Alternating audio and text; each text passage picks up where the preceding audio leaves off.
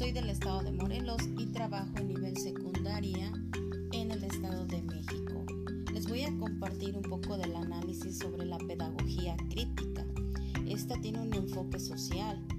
Su auge fue a finales del siglo XX y a principios del siglo XXI. La pedagogía crítica es una propuesta de bases sociológicas que consiste en un grupo de teorías y prácticas. Promueve la conciencia e incita a los estudiantes a cuestionar. Para profundizar el tema, comentaré sobre la introducción a la pedagogía de Paul Freire. Paul Freire es considerado el pedagogo más importante del siglo XX en América Latina. Su obra inspiró la corriente llamada pedagogía crítica. Es por ello que para Freire las principales ideas él lo que hizo fue separar la sociedad de las personas en dos. Una son los oprimidos y los opresores.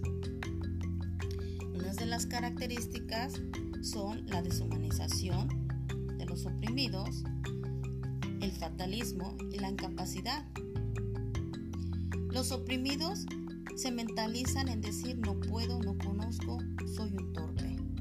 Estas características caen en el resultado de la, de la dominación, porque los opresores dominan y los oprimidos obedecen.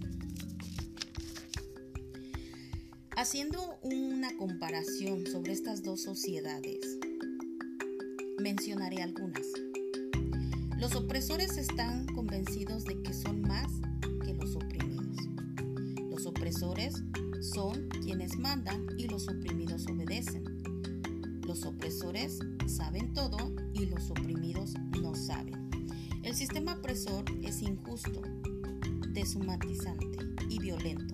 Y para que sigan en marcha se requiere de mantener dóciles, callados y dominadas a las personas oprimidas por medio de mitos como la libertad, ser un empresario, heroísmo de los oprimidos, y el de la movilidad social. ¿Qué tiene que ver el sistema educativo con los oprimidos, los opresores o la pedagogía crítica? En los opresores implementan este sistema en la educación. ¿Por qué? Porque precisamente es para mantener el sistema de injusticia. Los opresores promueven y fortalecen lo que Freire llama educación bancaria.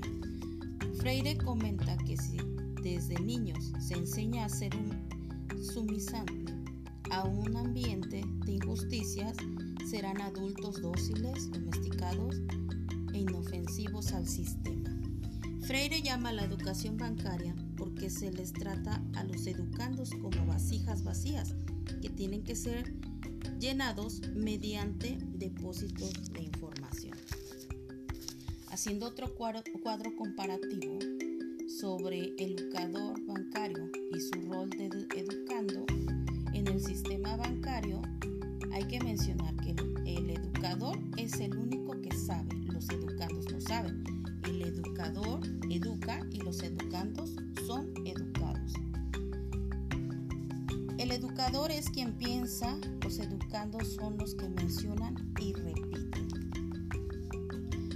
Para Girus, la pedagogía crítica consiste sobre todo en una praxis política y ética, construcción cotidiana social históricamente. La pedagogía crítica constituye una opción de cambio para los docentes y su realidad social.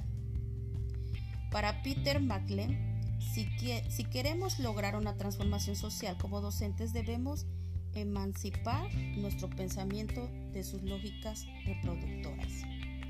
Por ello, Paul Freire afirma que enseñar no es transferir conocimiento, sino crear las posibilidades para su producción o construcción.